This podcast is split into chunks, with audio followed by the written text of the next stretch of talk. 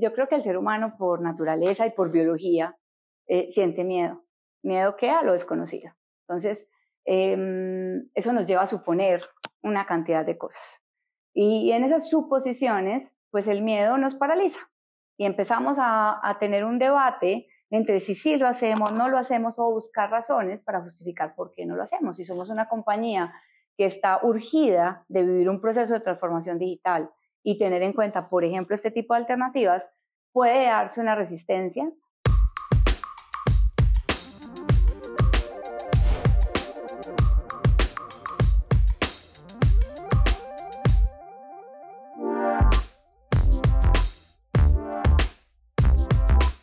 Bienvenida Natalia, es un verdadero placer tenerte el día de hoy aquí con nosotros. Muchas gracias, muchas gracias por invitarme. Oye, platícanos un poco de qué es Convertia. Bueno, Convertia es una compañía muy joven que nace pensando fuera de la caja. Es una compañía que asume el reto de unir como esos dos pensamientos que todos tenemos, esos dos cerebros, que es el izquierdo y el derecho, y tiene un modelo de negocio que usa la tecnología para hacer lo más eficiente y efectivo posible el marketing, las ventas y el servicio, la experiencia del cliente. Entonces, hoy, a diferencia de muchas compañías que ofrecen diferentes herramientas tecnológicas, nosotros, además de ofrecer un portafolio de soluciones tecnológicas bastante robusto para los temas que acabo de mencionar, tenemos un modelo en el que operamos estrategias de marketing, ventas con esas mismas herramientas, lo que hace que nosotros sepamos del negocio y podamos entender claramente cómo piensa el cliente. ¿sí? Eso nos, nos vuelve más sensibles y más asertivos a la hora de acompañar a nuestros clientes y genera un gran diferenciador. Natalia, pues prácticamente nos diste un resumen general, pero si te parece, vamos segmentando las diferentes cosas. Es una realidad que para las empresas eh, la atención y la relación con los clientes es básica, es esencial, es fundamental y siempre hay que buscar la mejor manera de atenderlos. Y ustedes empiezan a especializar o se enfocan en el tema de los chats y de los voice bots. Y platícanos un poco cómo hacen esto y el uso de la inteligencia artificial, que también es un factor muy importante, ya una realidad en estos días. Así es. Mira, lo que pasa con este tipo de alternativas, cuando tú te vas a comunicar con un cliente o a gestionar una venta o un servicio, es que al final te vuelven mucho más asertivos en esa relación con el cliente, te permiten ser más eficientes en los costos que hay detrás eh, a la hora de atender o de gestionar interacciones con los clientes. Y la diferencia básicamente en, digamos que entre un bot con inteligencia artificial y un bot sin inteligencia artificial, es que la inteligencia artificial te permite establecer esa relación de manera natural. O sea, hay una conversación abierta, donde el cliente te puede preguntar cómo a él le parece que tiene la inquietud, ¿cierto? Y ese bot con inteligencia artificial le va a responder de la misma manera, de manera natural. Además de eso, ese bot, gracias a la inteligencia artificial, puede ir aprendiendo en tiempo real de esa interacción y usar ese aprendizaje a la hora de relacionarse con el cliente. Lo que no pasa en un chatbot que no tiene inteligencia artificial, que yo supongo que tú has vivido la experiencia, que uno entra al chat y él te da las opciones.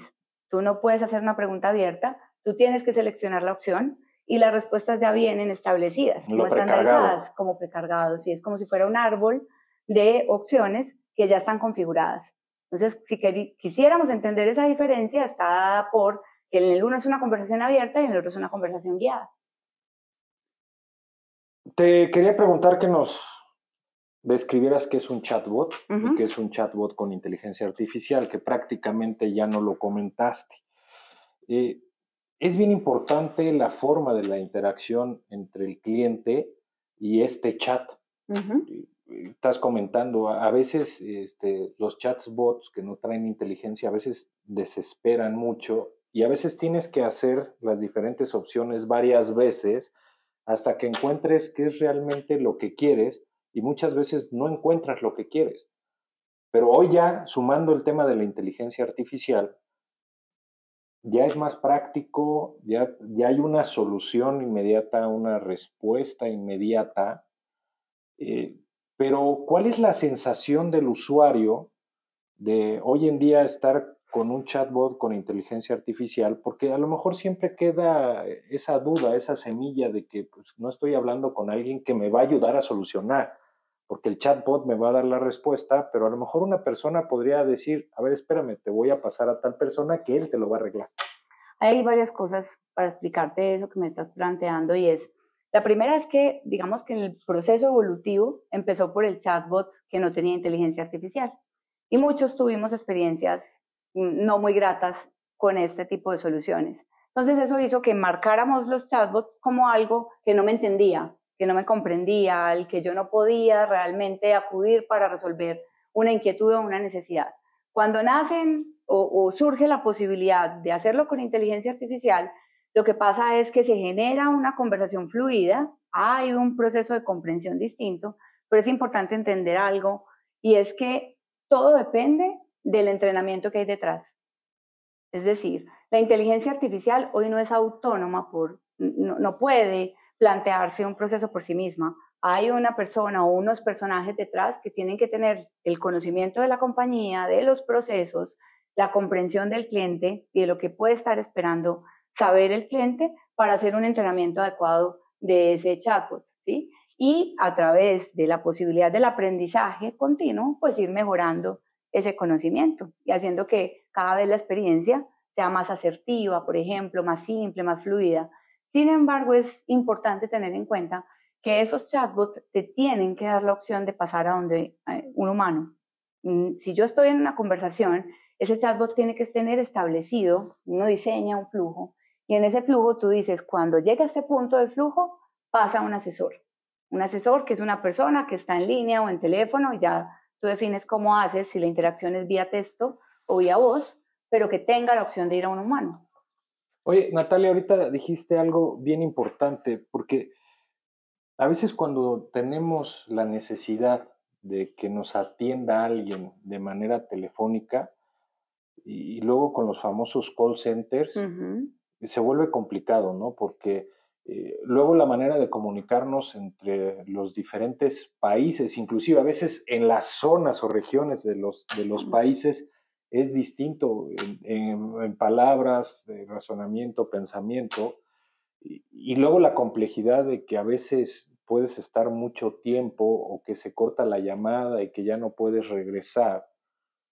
Esto también de la inteligencia artificial en los chatbots disminuye esos tiempos de espera y con lo que me estás diciendo, pues prácticamente en el momento adecuado te manda con la persona y él ya tiene la información de qué es lo que necesitas. Entonces, pues la experiencia de un usuario, de un cliente es, es mejor, es favorable. Es completamente distinta.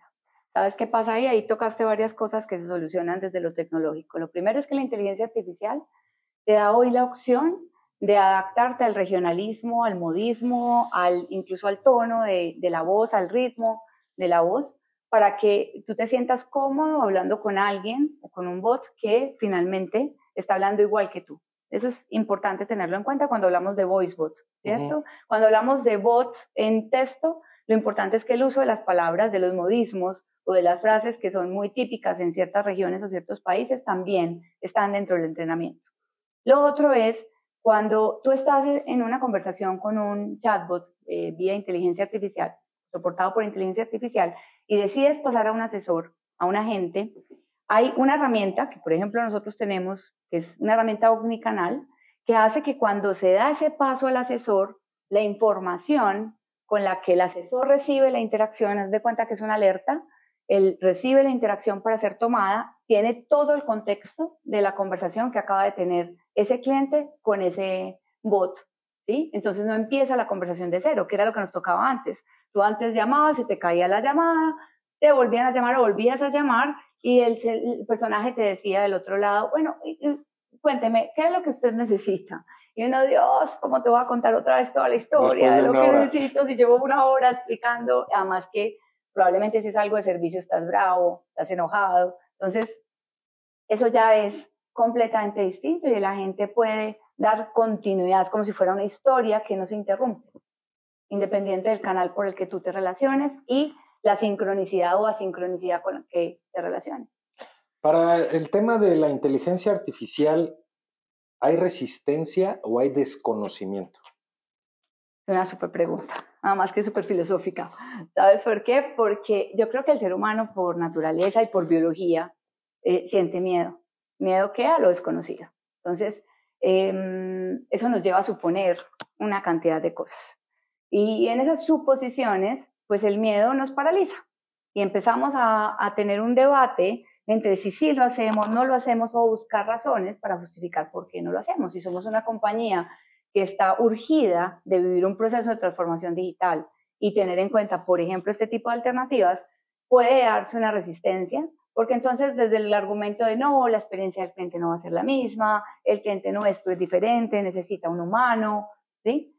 Al final, todo eso son paradigmas que estamos invitados a, mm, digamos que a reconfigurar, ¿cierto? A cuestionar, a redefinir. Pero, pero es inevitable el miedo. Una vez pasas la frontera, el miedo, yo no sé si hay una frase eh, muy bonita que dice, si lo vas a hacer, hazlo, así sea con miedo. O sea, porque tú nunca vas a dejar de sentir miedo a la hora de hacer algo diferente. ¿sí? lo importante es que entiendas que no tienes que esperar a que se te quite el miedo para hacerlo. Claro. ¿Cuáles son los desafíos y las limitaciones que vive alguien cuando va a empezar a trabajar con esta nueva experiencia, esta nueva forma de, hacer contacto, y, ya no hablando del tema del miedo. Sí. ¿sí? ¿Cuáles son esas limitaciones con las que se han encontrado? ¿Cuáles son las principales dentro del desarrollo y la experiencia que han ido teniendo ustedes con, con el tema de los clientes y toda la información? Eh, ¿Cuál es la, pregunta constante? ¿Cuál es el, temor o la situación que los lleva a estar flaqueando en la decisión de meter a un tema tecnológico súper importante porque pues te genera economía, te genera, este, como lo decíamos, una rápida respuesta y un mejor sentimiento al usuario. Mira, una de las cosas que yo he detectado que se vuelven mm, como una barrera principal, es que al final como, es como si tú tuvieras en tu casa eh, adentro muchas cosas y cuando abres una ventana lo que estás haciendo es, o una puerta, es dándole la posibilidad a quienes están afuera que vean cómo está tu casa. Y si tu casa está bien, todo está perfecto, la persona va a entrar y no va a pasar nada, pero si tu casa no está bien, todo está hecho un caos, pues lo que va a haber es un caos, ¿cierto? Cuando estamos hablando de una compañía, el gran desafío es que tú tienes que tener tienes sí o sí tus procesos, tus datos establecidos, organizados, estructurados de alguna manera, ¿sí? Así la IA te permita tener eh, información desestructurada.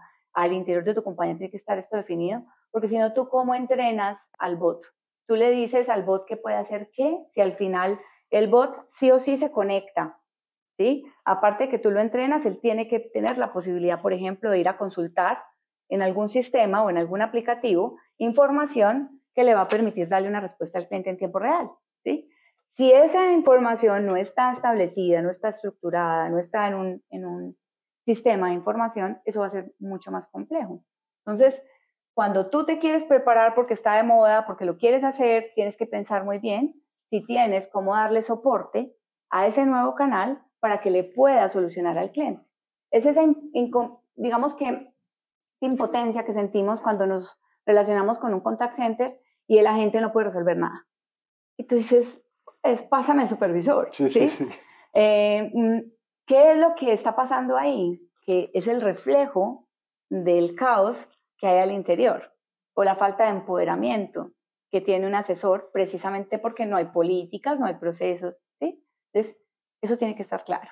Tiene que estar claro el journey del cliente, Muchas veces nosotros pensamos mucho desde el proceso de aquí, vuelvo y, hago el mensaje que identifica este podcast, y es pensamos desde el proceso, pero no pensamos desde el journey del cliente, desde el viaje del cliente, y eso es pensar fuera de acá. ¿sí? Cuando yo me pongo en los zapatos del cliente y soy empático, soy capaz de diseñar una experiencia a la medida de las necesidades del cliente. Pensar así es difícil, es una barrera.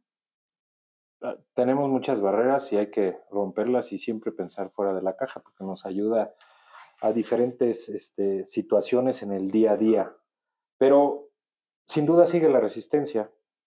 Eh, y a lo mejor empresas pequeñas o emprendedores pequeños o diferentes personas dicen, yo, o sea, yo no necesito el chatbot.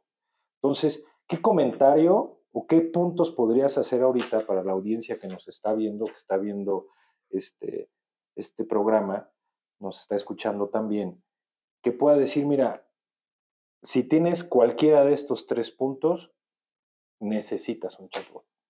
Mira, si tú tienes volumen de interacciones, digamos que esa es la típica, es la primera, si tú tienes una gran base de clientes y tienes muchas interacciones y estás teniendo grandes colas en la gestión o estás teniendo un porcentaje de interacciones no atendidas, por cualquiera que sea el canal, que supere el 10, el 20% de esas interacciones, tú ya tienes hoy sí o sí que establecer una alternativa como la del chatbot, ¿sí? ¿Por qué? Pues porque te va a permitir todo eso que no estás gestionando, poderlo gestionar, porque finalmente tú sabes el daño que hace un solo cliente en una referencia. Y al final tu reto es poderlos atender a todos. Que todos tengan la solución que están esperando es otra cosa, pero que mínimamente tú puedas gestionar todas las interacciones. Eso es importante. Segundo, si tú tienes hoy eh, situaciones donde estás midiendo el costo, si fuéramos a ser más técnicos, y estás midiendo el costo de la venta o el costo de servir por cliente, y ese costo está alto para ti versus la participación que tienes sobre el total de lo que estás vendiendo, sí o sí tienes que usar tecnología como esta, ¿sí? ¿Por qué? Porque claramente trae consigo eficiencia. Mientras, mira lo aplicado al servicio y mira lo aplicado a las ventas. Si tú lo ves aplicado a las ventas, tú puedes tener un chatbot con inteligencia artificial que caliente un lead. Eso es un lenguaje muy propio de este negocio, ¿cierto? Te lo calienta el lead, hace un filtro y los leads las oportunidades que no aplican para el negocio las descarta, ¿sí? Y las que sí, se las va a pasar a una gente que va a poder cerrar una venta. Entonces imagínate tú una gente que está solo dedicado a cerrar leads que realmente están calificados y tienen un potencial de cierre alto. Eso te hace mucho más eficiente ese asesor, pasa de una productividad que se duplica, ¿sí? Entonces ahí hay una oportunidad enorme que tiene que ver con eficiencia. Del cara al servicio al cliente, lo que te da es la posibilidad de atender todos los requerimientos y tener un alcance mayor. Y lo segundo es reducir los tiempos en esa atención y generar atención o resolución en primer contacto. Es decir, eso que yo no tengo que volver a llamar, que, sino que te, abro la posibilidad de que en esa misma interacción, en mucho, perdón, en mucho menos tiempo, pueda obtener una solución. Ahorita con lo que estamos platicando, Natalia, eh, estaba yo pensando en una situación y me vino a la mente que el pediatra de mis hijos, que ya es mi amigo, porque pues, de alguna manera es tu amigo y es tu médico general y es todo, pues de repente hace tiempo entra los famosos chatbots sin inteligencia artificial. Entonces, le escribes y te contesta el chat y que no hay cita y que habla aquí y, llega un momento que dices, yo necesito otro pediatra, por más bueno que sea, pero, y a lo mejor porque pues es su fuente de ingresos y ellos los que quieren es que tú los vayas a consultar, te revisen, pero creo que se podría generar algo muy interesante donde este tipo de médicos, estoy poniendo el ejemplo de un pediatra, este tipo de médicos le digas, oye, le está pasando esto a, mi hijo y te diga, a ver, chécale la temperatura, chécate esto, chécate esto, chécate esto, ¿sabes qué? Lo tienes que traer a, este, a consulta o vamos a esperarnos dos horas o sí me explicó que sí pueda tener esa inteligencia y esa información pues, para que tú te sientas atendido con los diferentes médicos. Ahorita puse el ejemplo del pediatra, pero puede ser un, puede ser este, un cardiólogo, puede ser este... Como si fueras a hacer un triaje aplica perfecto. Entonces, mm, pues a lo mejor no necesitamos tanto volumen, ¿no? Porque también eso podemos hacer. Es, horrible cuando, ah, cuando, vas, a cuando vas a urgencias de un hospital, es horrible. Sea el hospital que sea. ¿Por qué? Porque o tienen mucha demanda o le faltan tres centímetros a la herida para que te puedan ingresar ¿Sí, me explico? Nadie quiere estar en, un, una sala de Nadie quiere estar en una situación mm. así, pero a lo mejor se pudiera dar eh, el tema del servicio de avisar, ya voy para allá, ¿sí me explico? Y traigo esto, esto, y, y que no estés hablando con una enfermera o con, o con un internista o con alguien, pero que vayas teniendo información en lo que tú te diriges y así nos podemos meter en diferentes sectores. Entonces, Entonces míralo así. Tenemos un criterio que es volumen o tamaño, que hace que necesites ayuda de canales. Tenemos otro criterio que es la necesidad de ser más eficientes, más efectivos. Y tenemos otro criterio que es la experiencia del cliente o del usuario, que en este caso está completamente eh, de acuerdo con lo que tú estás contando o poniendo como ejemplo, ¿cierto? Porque hay experiencias de usuarios en ciertos sectores o categorías que son súper sensibles y eh, pusiste una altamente sensible, que además no solamente está en el rango, en el sector de la medicina, sino en pediatría. Yo soy mamá, mamá de una chiquita de 8 años y sé perfecto lo que se siente. Entonces, en una situación como estas, claro que aplica y aplica para hacer un triaje inicial que puede desarrollar el criterio para definir qué es una urgencia y definitivamente se debe ir por un embudo, un canal, un flujo diferente y que definitivamente no es una urgencia y puedes resolver con incluso un mail automatizado que dentro de la plataforma dice si estas son las razones, dispara un mail o manda o envía un mail que tenga estos tips para que la persona haga, ¿cierto? Eso tiene un componente dentro de la medicinal que no quiero entrar para no complicar el ejemplo que tiene que ver con componentes legales, pues de lo que se puede y no se puede hacer mm, todavía o de lo, que está legislado, pero si nos salimos de ahí, solo lo vemos desde la posibilidad que tenemos de mejorar la experiencia sí es posible y es posible además por lo que te contaba desde un principio y es el aprendizaje continuo. Ese aprendizaje continuo te permite generar casuísticas. Entonces, si yo ya sé que ante estos síntomas que se crea un patrón, ese patrón me permite definir que las posibilidades de respuesta cuando se presenta este patrón son estas y estas y estas. No, y además te puedo decir, este, eh, sácale una radiografía, haz esto y saca cita. Entonces, en lugar de que llegues y luego la radiografía, y, luego los análisis y todo, pues ya llegas con cierta información, ¿no? Se me ocurre, pero... Es tal cual. Para finalizar, quisiera que me explicaras cuál fue tu experiencia propia cuando empezaste a investigar, cuando dijiste, eh, voy por, la, por los chatbots con inteligencia artificial, me voy a meter este tema. ¿Cuáles fueron tus pensamientos? ¿Cuál fue tu propia resistencia? O como tú lo hablaste, ¿cuáles eran tus miedos? Voy a dejar de hacer todo lo que estoy haciendo y ahora me voy a meter en esto y si no funciona o no sé, platícanos.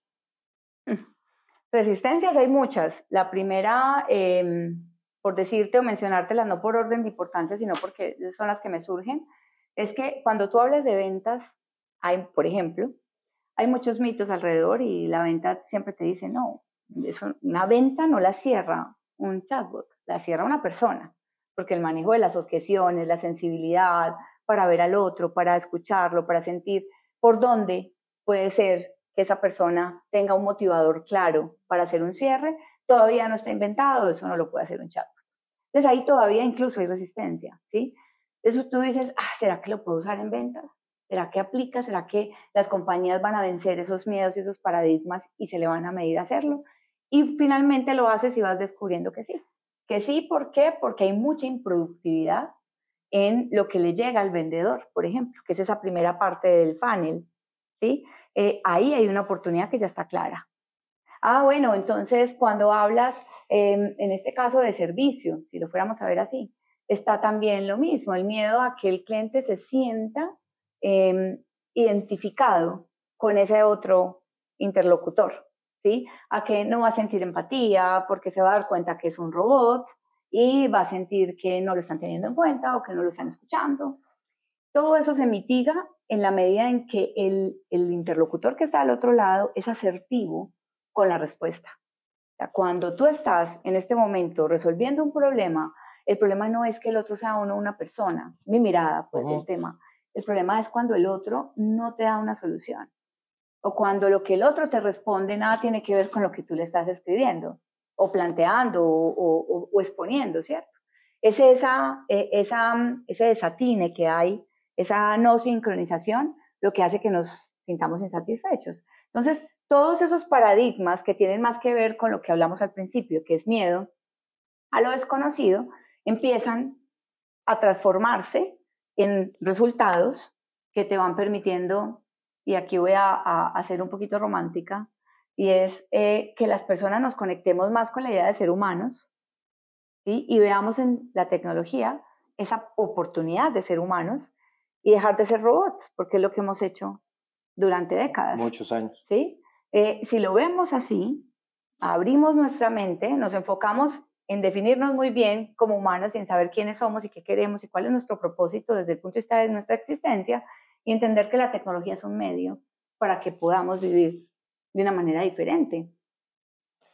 Natalia, quiero agradecer tu tiempo, quiero agradecer esta gran explicación que nos diste a, todos y a todas el día de hoy, pero sobre todo quiero agradecer porque sin duda eres una persona que piensa fuera de la caja. Muchas gracias. Muchas gracias a ti por la invitación, por tenernos en cuenta.